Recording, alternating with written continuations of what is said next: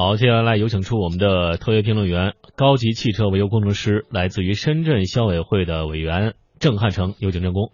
郑工你好，哎，早上好，嗯两位主持人，早上好，嗯各位听众。对，呃，头一次呢在周四和郑工连线啊，说明哎今天的这个事情呢比较重要对，比较重要，而且和我们的很多消费者、很多的车友啊是密切相关的。我们知道，在汽车圈有一句话，就“汽车三幺五”，白天看杭呃看杭州，晚上看央视。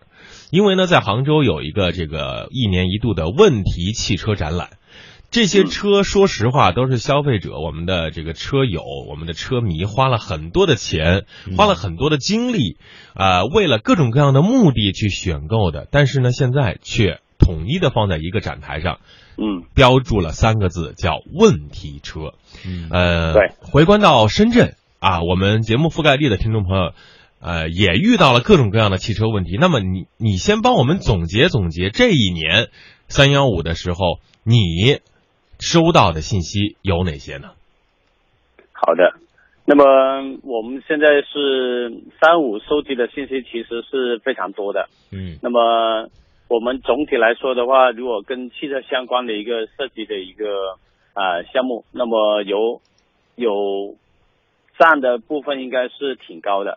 嗯。呃，首先我说一说这个汽车的一个销售的一个问题，因为呢，在深圳市的一个反馈的一个现象，就是在三幺五期间，就是因为深圳刚好是去年的一个限购，嗯。那么导致了就是说有部分的一个啊、经销商嗯。啊、在那个拿到限购的一个指标之后，他们就肆意的加价。嗯，导致了就是很多呃客户买到车之后呢，要支付更多的一个费用，然后经过相关部门的一个协调也，呃经销商还是我行我素，最后呃统一进行一个公益诉讼，嗯。然后把这些违法的这种或者呃不当的得利。这种，对对对对，不当得利的一个经销商啊、告上法庭嗯，啊，哎，其实关于这个限购的话题，我要和阳光有点不理解的地方，就是在北京啊，你说限购，呃，限购的大环境就是车商和这个 4S 店卖不出去车，那么为什么在深圳会有这种？呃，4S 店还肆意的去往上去加价呢？这个限购的这个方式是不同吗？呃，对，刚刚好，因为深圳的一个限购，因为没有呃任何的一个消息，所以呢，当天呃截止的一个就是十二月呃二十九号啊，嗯当天的一个截止时间之前购买的车辆或者订购的车辆，他们是可以呃就是正常上牌的，嗯那之后的都需要进行摇号。嗯所以呢，在之前订购的车辆的那些车，啊、经销商就呃把优惠幅度就是没有让利了。本来已经签好合同是说优惠一万多啊或者两万啊，但是 一限购命令一出来之后，他们就恢复原价，哦，就说你爱买就买，不买就算。拉倒这样的情况。哎呀，这其实就是它占据了一个资源啊，嗯。坐地起价啊，有点像以前的要想从此过，留下买路钱。这完全就是一种单方面的撕毁合同的一种方式，完全没有诚信可言。也就是说，我跟你签了合同，这个车就是十一万块钱，嗯，但是到了那一天晚上之后，说你要是不跟我交易，可以，你就买他买，对，你不就买不着这个车了。嗯然后就肆意加价，加到十五万。那么这种情况，呃，受理之后的结果如何？呃，已经得到法院的一个判决，那么经销商得到了一个四倍的一个罚款，四倍就。是把除了没收不当得利之外，还罚款四十万呃以上。嗯，好事儿，这是对我们的这个无良的经销商的一种严厉的惩罚。现在就是这个呃违法成本一定要高，让我们的这些无良的呃经销商啊能够啊有一些警醒和惩罚。嗯，我们知道这个四 S 店确实在这几年的效益都不是很好，百分之八十的全国的四 S 店都在赔钱。那么在这种赔钱的趋势之下，也得用这种诚信经营这种方式来面对消费者。另外，郑工在您的这个印象当中，还有哪些在今年当对中那么第二个是经销商的一个强买强卖，或者嗯。乱意呃肆意搭售呃其他产品。嗯。对，就是好像就是说我卖这台车的时候，你必须要在我这边买保险，嗯，呃、对，然后这些不合法的一个行为，那么这个也是通过这个呃市消委会的一个调解，那么能调解就调解，不能调解的话，我们也做一个公益的一个诉讼，十只要有十人以上的一个同样案件，都可以免费受理。嗯，那么通过这种公益诉讼的方式会比较好。为什么？一旦法院判决下来之后呢，其他车主只要有呃相同情况情况，嗯对，那么就不用说再花很大的一个精力去跑这个啊、相同的一个法院啊，或者其他的一个法律诉讼的一个途径，以及这个耗时耗耗这个时间的一个嗯非常的一个麻烦了。嗯啊，还有一个就是关于汽车质量的一个问题。那么汽车质量问题的话，确实是本来应该我们三幺五应该是呃晚会应该会出现的，但是我们往往没有看到，反而是在啊、浙江的一些呃现场能看到。嗯。那么深圳也是同样的情况。那么在呃福特的一个双离合器这个抖的现象，嗯。以及这个 美国福特的一个金牛座的一个断轴。呃羊角断轴门的一个问题嗯。啊，这个都是呃我们都是收到很多的一个客户的一个投诉，对，嗯，然后呢这个也是受受理了。嗯。另外一个就是对众泰 T 六百这嗯款仿奥迪 Q 五还有这个大众途锐的这种呃国产车，啊，它在去年的一个十二月份，还有今年的一月份左右，生产了一批车。那么这批车在出厂的一个时候没有认真的一个检验合格，在这个后轮的一个定位上面出现了一个严重的一个偏差，嗯。那么导致这个春节期间回老家，因为多数都都出现在南方地区，因为南方地区比较特殊，就是说，嗯呃，过年的时候呢，大家都类似一个大迁移一样，就是说嗯，要衣锦还乡嘛，对，要开上好新车回家然后又从内地又跑回来。嗯那么中间的一个车主发现什么问题呢？轮胎跑到一千多公里的时候，嗯或者两千公里左右，嗯，两个后轮全部磨光了。两个后轮是外侧还是内侧还是这个接触地面的这个胎面？对，只要接触地面的呵呵 都磨光了。这是一个轮胎的严重质量问题。对，呃，它不是轮胎的问题应该是轮胎的固定的角度问题了。嗯，对对对对对对，整个胎面都磨没了吗？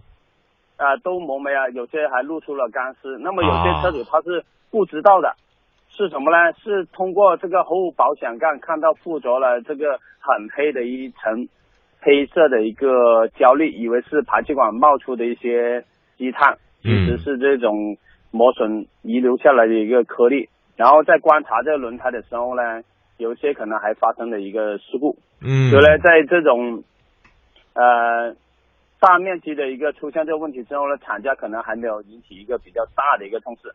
那么我们市消委会也是收到一定的一个嗯。啊、大概是四十六位车主集体的一个投诉案例之后呢，我们组织了一个专家的一个现场调研。嗯。啊、核对新车以及老车的一个数据，发现在出厂的时候它的一个定位确实是错误的。嗯。那么厂家也收到我们的一个呃，就是诉求，就是要求他们立即召回呃所涉及的一个呃车辆的一个呃情况，要向国家质量总局汇报这种呃质量缺陷。嗯，但是呢，到现在为止，啊、只有深圳单方面的一个经销商配合嗯我们的工作，但厂家还在犹豫当中。嗯。那么我们前几天也做了一个呃简单的一个新闻通告，嗯，然后呢要求厂家要尽快的一个履行这种义务，因为呢要保障我们的一个车主的一个行驶安全。对，嗯，这其实这个众泰车企应该负起责任来。这个啊问题真的是正工，这个问题是不是在汽车设计的时候就已经有了这个硬伤了？呃，这个跟设计可能没有关系，因为众泰这款车它在二零幺三年就出来了。嗯，它只有在这个这一批，幺五年底以及幺六年一月份左右，这就是因为它这款车卖的非常火，嗯。本来的产能大概是一个月大概是一万台左右，嗯。但是呢，它突然间在年底的时候呢，升到了一万五、一万六这样的一个、一个量。那么这个嗯。维、这个装配的功能可能就太累了，那嗯。有可能在这个出厂的时候检验就没有那么仔细，嗯。从而就把这批车呃遗漏了下来。嗯。那么按照我保守估计的话，全国可能涉及到最少都有一两万台。好，我们先看一个这个新闻报道啊，这个这个车主呢是杭州的啊，杭州车主王先生去年十一月在昌衡众泰 4S 店买了一辆 T 六百，春节前夕啊满怀欣喜开车回云南老家，从杭州到云南，亲朋好友见王先生有一台如此漂亮车，十分的欣赏，突然一位朋友发现这辆。车两条后轮外侧有一圈白白的磨损痕迹，正宫，这个白白的磨损痕迹是不是吃胎的痕迹？对，就是吃胎的痕迹哈。呃，这个一这个这个王先生上网一查，属于汽车缺陷啊。众泰 T 六百后胎后轮吃胎并不是个案。呃，截止到现在，基本上在北京、杭州、昆明、重庆、宁波、西安、郑州、深圳、武汉等城市都有这样的车主。呃，那么在郑宫，你和这个店和企业沟通的时候，我们的这些经销商、这些 4S 店是怎么来回复的呢？经销商现在是非常配合我们的一个处理的，因为呢，他们让这些车主主动的，就是主动给这些车主更换新的轮胎，以及重新啊、上架定位，以及啊、后续保障一万公里左右的一个观察期，看一下如果还有问题，继续可以进行一个维修以及更换处理。呃，但是唯一就是觉得不足的，就是到现在的一个提供的样板量不足，就是说给我们提供的一个相关缺陷的车辆的一个数据、啊、样本往往对样本往远远的就是低于就是我们所接到呃这种消费者投诉的一个个例。也就是说，现在的这个抽样率，并没有达到这个专家组所需要的数量，对吗？对对对对，好，那我们都市天下现在就在电台里呼吁一下啊，如果各位听众朋友在我们的节目覆盖地听到我们的节目，啊、是众泰 T 六百的车主，如果发现自己的轮胎也有严重的吃胎情况的话啊，什么叫吃胎？就是轮胎的磨损情况特别厉害，超出了正常值。一般的正常轮胎使用的话，大概是三年左右。那么，如果你开了这个几千公里或者一万公里以内的话，都出现了严重吃胎的话，嗯请和我们都市车天下或者我们的正宫进行联系。正宫把电话公布一下好吗？好的，然后我要呃提示一下，主要是啊，二零幺五年十二月及二零幺五幺六年一月左右的一个二点零排量的一个 T 六百，嗯，那重复一这遍，款车对，二零一五年十二月。幺五年十二月以及二零幺六年一月左右生产的一个 T 六百二点零排量的车辆，众泰 T 六关百对。二点零排量的啊，一五年十二月到一六年一月，众泰 T 六百二点零排量的汽车，如果您是它的车主的话，马上和我们都市天下联系，或者是跟正工来联系。郑工，请说一下您的这个联系方式。嗯，联系方式是可以打八三八九四个八，可以找到我。八三三八九九四个八嗯找郑汉成。好八三八九四个八。那么在这个投诉过程当中，消费者有没有说到，呃，开这辆车，比如说有的人他真的他不懂啊，不懂什么叫吃胎，有没有什么嗯反应呢？这车辆有什么反应呢？报警？嗯，会如果定位不好的话，车辆会甩尾，以及这个嗯甩尾起来可能会对对，就是飘啊，啊、嗯，非常飘，因为后轮定位不好。另外一个可以用手去呃时不时去呃拆一下这个后盖，看一下有没有黑色的物体。嗯，嗯后后盖是哪儿？后盖是后保险杠后保险杠的底部是吗？对对对对呃，不用底部的，因为它飞起来的话，基本上两侧都会呃碰得到的。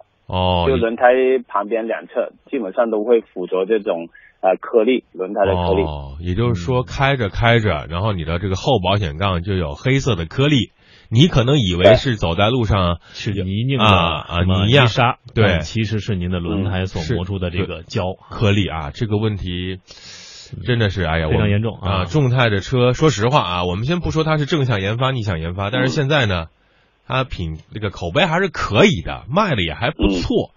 嗯，对于很多的这个车主来说呢，真的是，呃，质大啊价低的对一款车，对吧？是的看的也挺不漂亮。过在这里，不过在这里也要就是要告嗯诫各位消费者，就是说你在买车的时候呢，你不要光看外观，任何车辆它的一个成本都是跟它的质量啊有点关系的，因为嗯你不可能说买一台几万块的车辆，你要有几十万的一个这种质量出来。嗯所以呢，我们在买这台车之前呢，一定要上网去多一点了解它的一个情况。嗯。嗯，那目前最后的这个进行四轮定位之后，或者是更换这个新轮胎之后，有没有车主反映这个现在的这个状况怎么样？呃，经过四轮定位以及这个更换轮胎之后，暂时反馈的一个呃量来说，应该是挺满意的。因为但是呢，还没有做一个持持久性的一个试验，因为到现在还没有超过五千公里的车辆，只有大概是一千来公里。对那么我们还继续后续的跟踪。对，你拢共也就这么几个月，所以呢呃比较麻烦。嗯，呃我们也会持续关注啊啊这些，也请郑工及时的跟我们反馈这些众泰车主在这个更换之后的最新的状态。嗯，好，都市天下再次呼吁一下各位收听节目的听众朋友，如果您是众泰 T 六百二点零排量的车主，在二零一五年十二月到二零一六年购买的这款车，请注意你的这个后轮胎有没有严重的吃胎现象，如果有的话，和都市车天下加入微信公众平台“都市车天下”，把您的情况或者图片。啊，发送过来，我们来帮您维持自啊维护自己的权利。同时，我们的这个高级工程师啊，深圳市这个呃汽车维权的这个专家郑郑汉成郑工也会帮您去反映情况，获得更多的数据样本。郑工把最后再把电话公布一下。好的，我的电话可以拨打零七五五八三八九四个八。八三八九四八，好，好，说完了众泰 T 六百，那么还有哪些车？你看看我们今天这个，我据我观察啊，在这个杭州问题车展，最奇葩的一款车呢，是让我很惊讶的啊，奥迪 A 三车，一五年六月底买的，嗯竟然在发动机上是大众的汽车标。嗯，哎，虽然说奥迪是大众国际的旗下的这个品牌，啊，真是让人哭笑不得啊，还包括兰博基尼，还包括这个杜卡迪等等这些车都是大众的，但是我真的没见过在奥迪车上标一大众的标，这个呃，这是问 题什么问题呢？嗯其实这个应该也是出厂检验不合格。嗯为什么呢？因为他们是在同一个生产线上面呢，呃，调配的一个零件啊，嗯可能批次都差不多，而且呢，它用的发动机也是一样，嗯对，它用的发动机是一样的。那么就是说，它既然可以挂在大众上面，也可以挂在奥迪上面，所以他们的上面的标识需要换一换，它就变成奥迪，换一换就变成大众。嗯，所以这个只能说他们在采购的过程中没有把它区分好，所以呢，他把这个盖子呢就呃没有完全的换成了一个奥迪的一个车标，呃嗯，这个应该跟质量可能没有什么关系，只能告诉呃大家就是说它出厂的一个检验呃没有呃没有搞好，哎呀，这个真的是让人哭笑不得，匪夷所思啊！啊！这这个产品质检，而且我觉得这个装配的时候，工人应该不是一个生产线啊，怎么会装成这样啊？是不是壳儿过来了，也不知道是奥迪还是大众，反正先给它怼上去嗯啊，有个发动机足以。也有可能是后期在四其实它 S 现在店的一个是基。本上就把盖子早就盖好了，其实他们装的就是装发动机，然后发动机嗯搞上去，然后就其实应该是在嗯装发动机之前的一个流水线的那那些功能，可嗯能就是搭配错误。嗯，好，今年其实还有一个热点问题是新的问题啊，是关于这个购车拿不到合格证。因为这个车辆的合格证也是汽车的身份证，你没有合格证，你都不能正常上牌儿。这个部分的保险你也不能生效啊。也有嗯很多车主投诉到了这样一个情况，就是对，四 S 店不深圳市履行合同。在深圳市也是收到很多这种投诉，因为现在经销商的一个经营环境压力非常大，嗯他们把所有的车辆的一个合格证，嗯，然后呢抵押在了这个银行或者是金融机构，嗯，对，然后呢，通过银行拿到这个贷款嗯。啊，再来这个进行一个经营。嗯，当然，就是说，当车主支付了这个费用买这台车的时候呢，其实经销商应该在车主支付这笔费用之前，应该要把解压，这个呃要把它赎回，嗯，赎回这个这解除这，个合格证，但是很多经销商他达不到，嗯。他就是要等。那么这样的话就影响到消费者，因为很容易发生纠纷。假如这个公司被查封了，嗯。那么这个相当于这个车主又支付了这笔费用，那么他是啊、变成了一个受害者。对，对，所以呢，我们在呃市消委的一个就是投诉部这边也是收到非常多这种，特别是一些进口车会多一点嗯。居多，然后呢也是联合这种啊、公益诉讼，那么也是让这个消费者挽回了很多的一个就是挽回了损失。嗯你怎么看这个？大家怎么样来预防这种情况的出现？就买车之前嘛，怎么样保证这种情况呃不出现？那当然就是因为现在有很多进口车都是非常走俏，你都是要先花钱给他订货，然后嗯才能去、去调回来。嗯所以呢，这也涉及到一个比较尴尬的一个局面。但是呢，我们消费者也是要擦亮眼睛，就是说你在你支付之前，你应该把所有的一个证件要先看清楚，嗯就是说呃。你如果没有合格证的话，那我怎么会给你钱呢？对吧？这些都根本就上不了牌。对很多朋友啊，他买车他根本就不知道什么是合格证，他根本就不了解这个，他就觉得我交了钱，我签了合同，我拿了发票，这个车只要拿了车钥匙，车哎开走了，车就是我的了。对啊，其实不是这样对，那么就是要呃让我们的观众多一点收听我们都市车天下，然后对啊学习到自己一个维权的一个意识，对那让自己的一个就是利益呃利益最大化有保障。对，对，其实这个简单来说啊，汽车的这个合格证就相当于孩子的出生证明。你拿到了出生证明，你就可以去上户口。如果你没有这个出生证明，就要很费很多的劲儿了陪护啊！所以呢，听众朋友一定要注意，你买车的时候，二手车不存在这个问题，新车一定要注意嗯你的合格证是不是能够啊一一手交钱，一手把合格证拿回来，把车拿回来，把车钥匙拿回来。否则的话，你只是拿到一个壳，里面的东西你什么都得不到啊！各位听众朋友一定要注意。好，还有什么问题呢？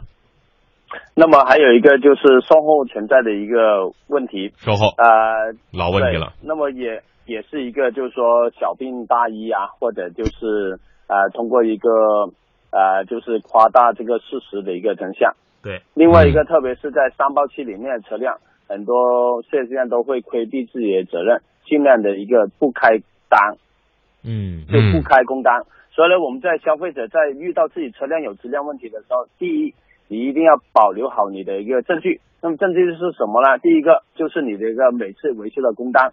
那么你工单在结算之后，你一定要核实一下电脑上面的内容跟你的一个拿拿拿在手上面的一个工单是不是一模一样？因为呢，经常有在呃结算的时候呢，很多人都会上改这个呃就维修内容。嗯，就是说，本来我报修的是发动机的一个呃或者双离合器的一个这种斗，结果呢你在呃结算的时候就说检查其他问题，这个是不符合的。那么一旦、呃这个维修站他不提供这种工单，那么可以向这个监管部门进行投诉，最高可以罚款三万块的一个罚款的。嗯，其实现在这个问题是什么呢？第一点是这个 4S 店垄断了维修的资料和它的这个信息，比如说配件，哎嗯，比如说这个这个电脑啊、这个 OBD 这个口儿，它的电脑嗯输出之后，它有些信息它在外头是得不到的，维修数据是无法得到。现在这个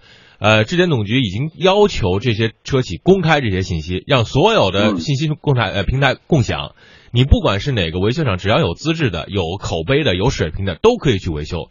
第二，嗯，就是它的这个所谓的啊原厂件的垄断，你只能换我这个副厂件我，你换了我不给你保修，嗯。这个问题也是让消费者无无法去解决的问题。比比如说，这个我我穿一球鞋，我这个鞋带断了，我可以去买个别的鞋带，但是你要说你买了别的鞋带，这个鞋我就不质保了，这让人就很无啊无语了。还有第三呃，点，那么嗯。在最新的、嗯。对最新的一个条例里面，已经呃撇开了这一方面的一个嗯内容，嗯就是说可以允许这个消费者在外面进行一个保养，以嗯及只要是有资质的地方，嗯，那么它的保养之后都是可以得到原厂的一个保修。嗯。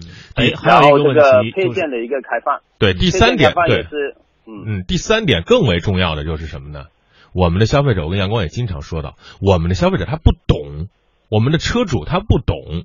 有些时候真的是人家说一就是一，人家说二就是二，说你这个机油该换了你就该换，说你这个刹车片薄了你就薄，你完全无法估计。说刹车片薄到了这个安全线两毫米还能跑多少公里，我不知道。嗯。嗯啊。这儿在大家就会产生一些钱啊白花花的花了啊。啊，早花的该也花了。嗯啊，好，我们再说最后一个啊，就是关于这个车辆脱保的问题，就是说，大家现在让在外面修车了，你也可以在外面买到配件了。买到配件之后呢，你去社会修理厂修理之后，嗯一旦再出现什么故障，你要再找四 S 店修，他会说，呃，拒绝执行三包问题。这个有没有什么方法去解决呢？呃，一定要首先我们去外面保养的时候呢，你还是要先确保下它是有这个经营许可的，嗯就是说你无论是在外面做机油保养也好，做其他的养护也好，一定对方一定要有一个经营许可，就是道路经营许可证，以及他、嗯。呃你做的保养是不是它上面有列明的。第二个就是嗯。你要保留好单据以及发票，嗯。那么在呃出现车辆有问题的时候，这些单据的一个证据嗯，对你是非常有帮助的。嗯，好的，好的，看看时间呢，我知道郑工还有很多的话想跟我们听众朋友说。这样，那么我们再找个时间或者明天啊，我们继续把这个话题来聊一聊。啊。郑工也在在今天呢帮我们再收集一些资料，来继续说说汽车质量的问题，继续说说听众朋友的投诉的问题，回忆呃回答一下易江南 T 六百二零一五年四月十三号生产的有没有吃胎问题？郑工？呃，这二零幺幺五年年一五年四月十三号。对，嗯在十二月到二零幺六年一月左右，嗯。暂时来说我们是收到的这个样本量，而且呢，当它出现呃吃胎的时候，它会在一千公里左右，嗯就基本上会把这个轮胎磨得差不多了。嗯，就是回答一下，主要是嗯表现在后轮，所以呢嗯，它这个它这款车还没在这个范围内呃范围内。好，呃应该是问题不大，可以观察一下啊。嗯好的啊，非常感谢郑汉成郑工啊，给我们回顾了一下所收到了这个质量投诉的问题。那么明天啊，我们继续来聊这个话题。谢谢郑工好的，啊，好再见，拜拜嗯。嗯。